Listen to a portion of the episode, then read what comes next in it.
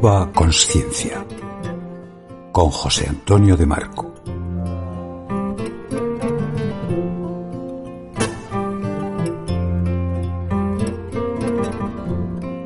Seguimos con Nueva Conciencia. José Antonio de Marco, Herminia Ballestín, Carmen Golmayó, muy buenas tardes. Muy buenas Hola, tardes buenas a tardes. todos. Buenas tardes. Creo que seguíamos con las castañas. Hoy, José Antonio, creo que nos traes Sí. una castaña nueva, ¿no? Bueno, castaña no suena muy bien, pero pongamos castaño.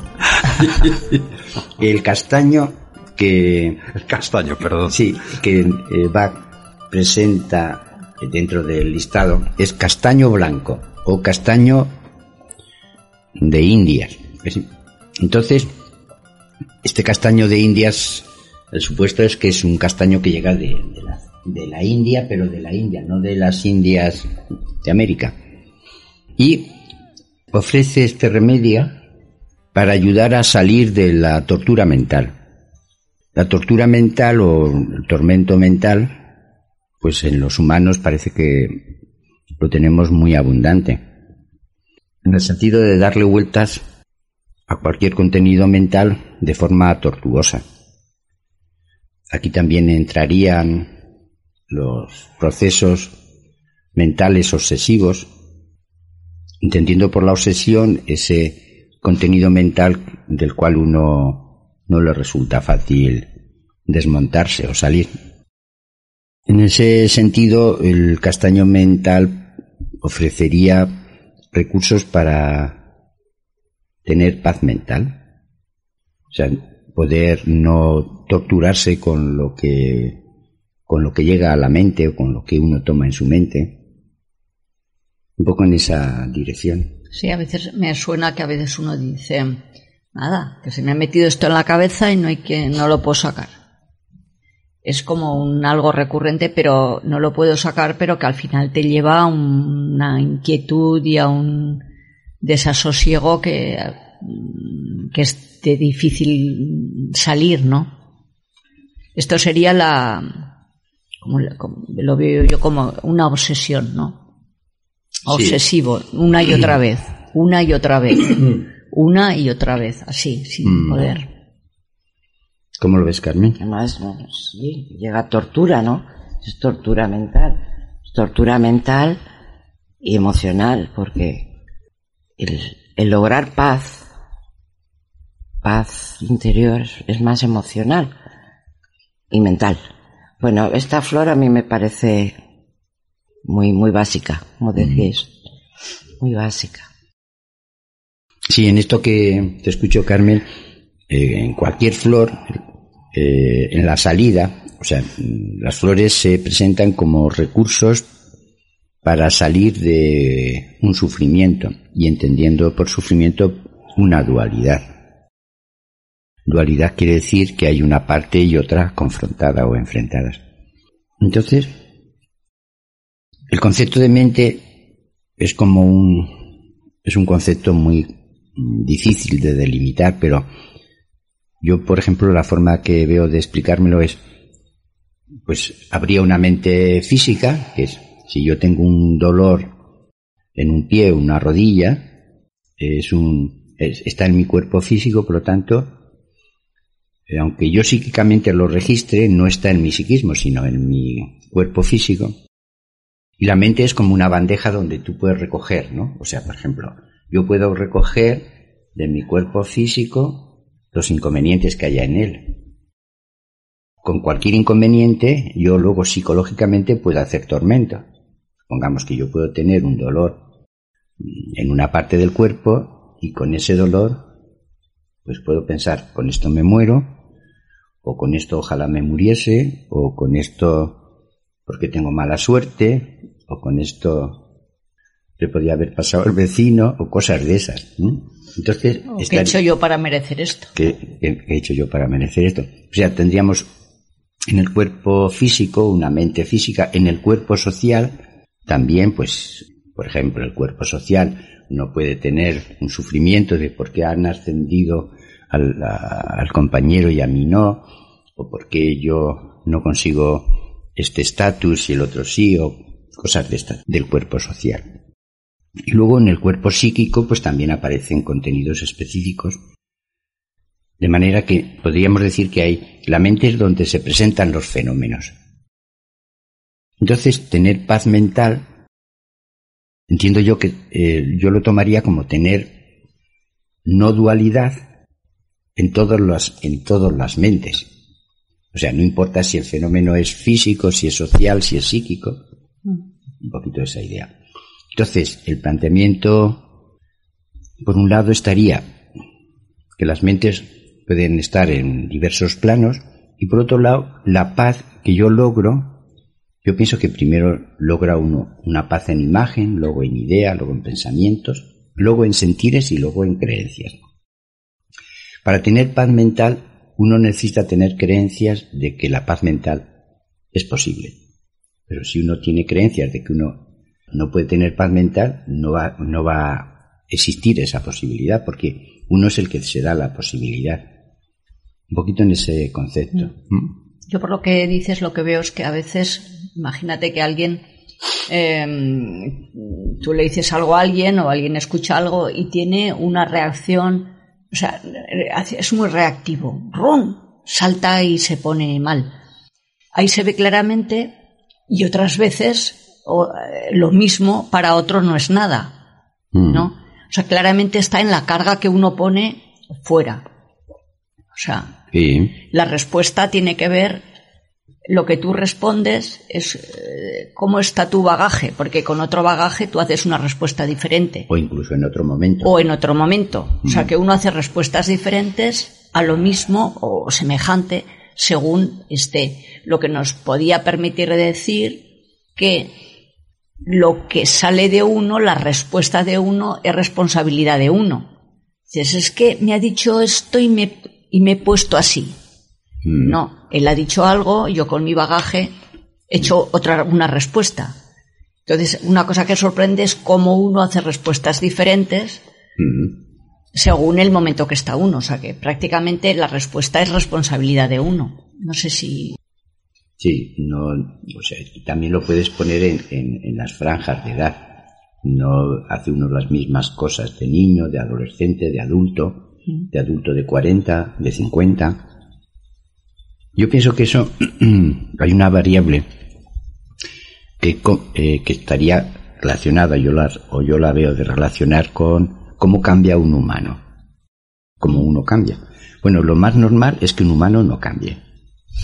Eso es lo más normal. Pero cuando uno cambia, ¿qué ha pasado? Mm, a mí me parece que se cambia en principio en base a tres supuestos. Uno cambia con accidentes. O sea, cuando un accidente quiere decir que pasa algo que uno no tiene horizonte de computar. Entonces se le cae a uno todas las piezas del tablero y necesita recolocarlas. Eso supone un cambio importante. Otro cambio importante es que uno va pasando en el tiempo y con eso uno toma comprensión y aprende cosas nuevas. También puede no aprender, pero ese sería un elemento de cambio. Y otro elemento de cambio, pues es implicarse en su cambio. Ponerse a ello. Sí, que es por eso hacemos estos programas, para implicarse uno en su cambio. Entonces, ¿hay otras formas para que un humano cambie? Yo no las conozco. No hay. las experiencias cercanas a la muerte, ahí se cambia mucho. bueno, pero eso serían como accidentes. Sería lo primero. Sí, accidentes más extremos, ¿no? Cuando mm. ya se ve algo distinto. Mm. una posibilidad de ver distinto. Sí, por ejemplo. El, cambio es el, poder ver diferente a como nos han enseñado de niños, ¿no? Porque estamos tan. Sí, tan impulsados a tan eso. impulsados, ¿no? Entonces, sacar fuerza para para desmontar todo mm. y ver de otra manera. Mm. De alguna manera eso se puede precisar que son aspectos accidentales, en el sentido de que uno, a uno le llegan comprensiones que uno no sabe cómo, cómo han llegado. ¿Mm? Me, me, viene esa cosa que tú dices a veces de la fuerza que uno necesita para cómo es impulsado, cómo es eso que cuentas que es muy bonito. Sí, eso del Kalevala, el Kalevala es la epopeya finlandesa. Entonces, me parece cómo se llama Culervo, Culervo hijo de Calervo, Las medias azules. el de las medias azules, tiene, en esa epopeya aparece, era un, era un hijo, un desastre de hijo. Cogía un barco, se ponía y lo desmontaba todo, era un desastre. Era Y- muy rebelde. muy rebelde, sí. Yo sé el planteamiento, una frase muy que yo me gustó mucho. La, inf- la infancia es el trampolín del hombre. Entonces, resulta muy difícil saltar en dirección diferente de como de niño has sido impulsado. Eso sería un poquito lo que. Plantea Carmen, ¿no? ¿Cómo consigues poner otra dirección de, la- de la que has recibido? Es un poquito la idea. Sí, sí. Bien. Entonces, mm, leemos un poquito. Leemos. Sí, Venga. mira, vamos a leer ahora la recitación 44 de 100 poemas para tener alma.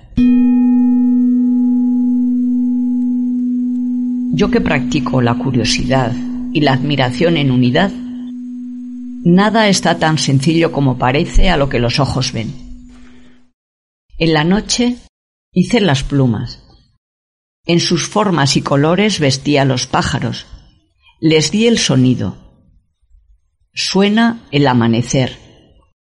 En la noche, en la oscuridad, me transformo hacia la luz de unidad. El sol que a todos nos une en el trenzado de sus rayos. El aire que a todos nos une en el pálpito del aliento. La tierra que a todos nos une en el movernos juntos. En beneficio de todos.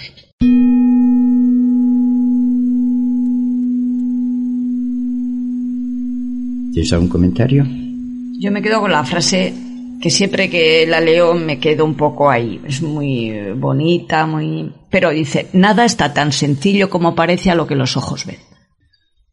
Es como que sobre lo mismo uno puede hacer muchas lecturas. Y ir profundizando y, y cada vez ver más cosas. Ya. ¿Tú, Carmencita? Sí, incluso ver distinto. Ver distinto. Ver, ver distinto. Mm, lo mismo. Bueno, es lo mismo, si es que es todo un misterio. Lo que, lo que no vemos, que parece ser que es lo que sustenta lo que vemos. Mm. Bueno, Está todo en misterio, el Mm. moverse en estos misterios. Y según esta recitación al final, que dice lo de que nos movemos todos juntos en esta tierra, me ha dado así un poco de yuyu porque, porque no, no me gusta nada esta dirección que llevamos de movimiento en esta tierra. Entonces el poder, poder moverse de ahí, de ese, de, de- de esa dureza de dirección. Pero yo lo a mí me da todo por, Sí. por, por ver en dolor, Mm. vamos. Pero yo también lo que veo aquí al final cuando dice el sol que todo nos une, el trenzado, el aire que todo nos une, la tierra que en el fondo, yo veo que sí, que vamos dentro de todos y luego vamos los unos, pero dentro de un algo, en cada momento diferente, en cada espacio diferente, ¿no? Mm. Que hay algo también que nos, que nos va acunando juntos. Yo, en, en esto, por unirlo con lo que habla Carmen, yo la, la imagen es como si fuésemos en un glaciar que todos vamos hacia la disolución, ya que los glaciares pues lo que hacen es disolverse. Pienso que como especie vamos hacia la disolución porque eh, nos hemos dado el cuento de disolvernos, o sea, en el sentido de que Es que no hay nada. si, si todo acaba cuando uno muere, pues lo propio es que todo se disuelva. Entonces, esa concepción, yo pienso que es muy dolorosa, sí, yo la veo igual que tú.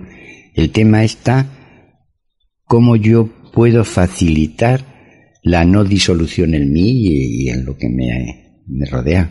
A lo mejor, pues eso llega a otros. O sea, no es un planteamiento ni social ni psicológico, es como un planteamiento más conectado con la frase primera, es como lo visible sostiene lo visible, no plantear un discurso de lo visible, sino, Es como poderlo ver en espíritu. sí, poderlo ver en invisible. Sí, todo, todo Sí. espíritu, todo invisible, y, Sí. y es lo que está. Sosteniendo lo visible. Eso sí, sí.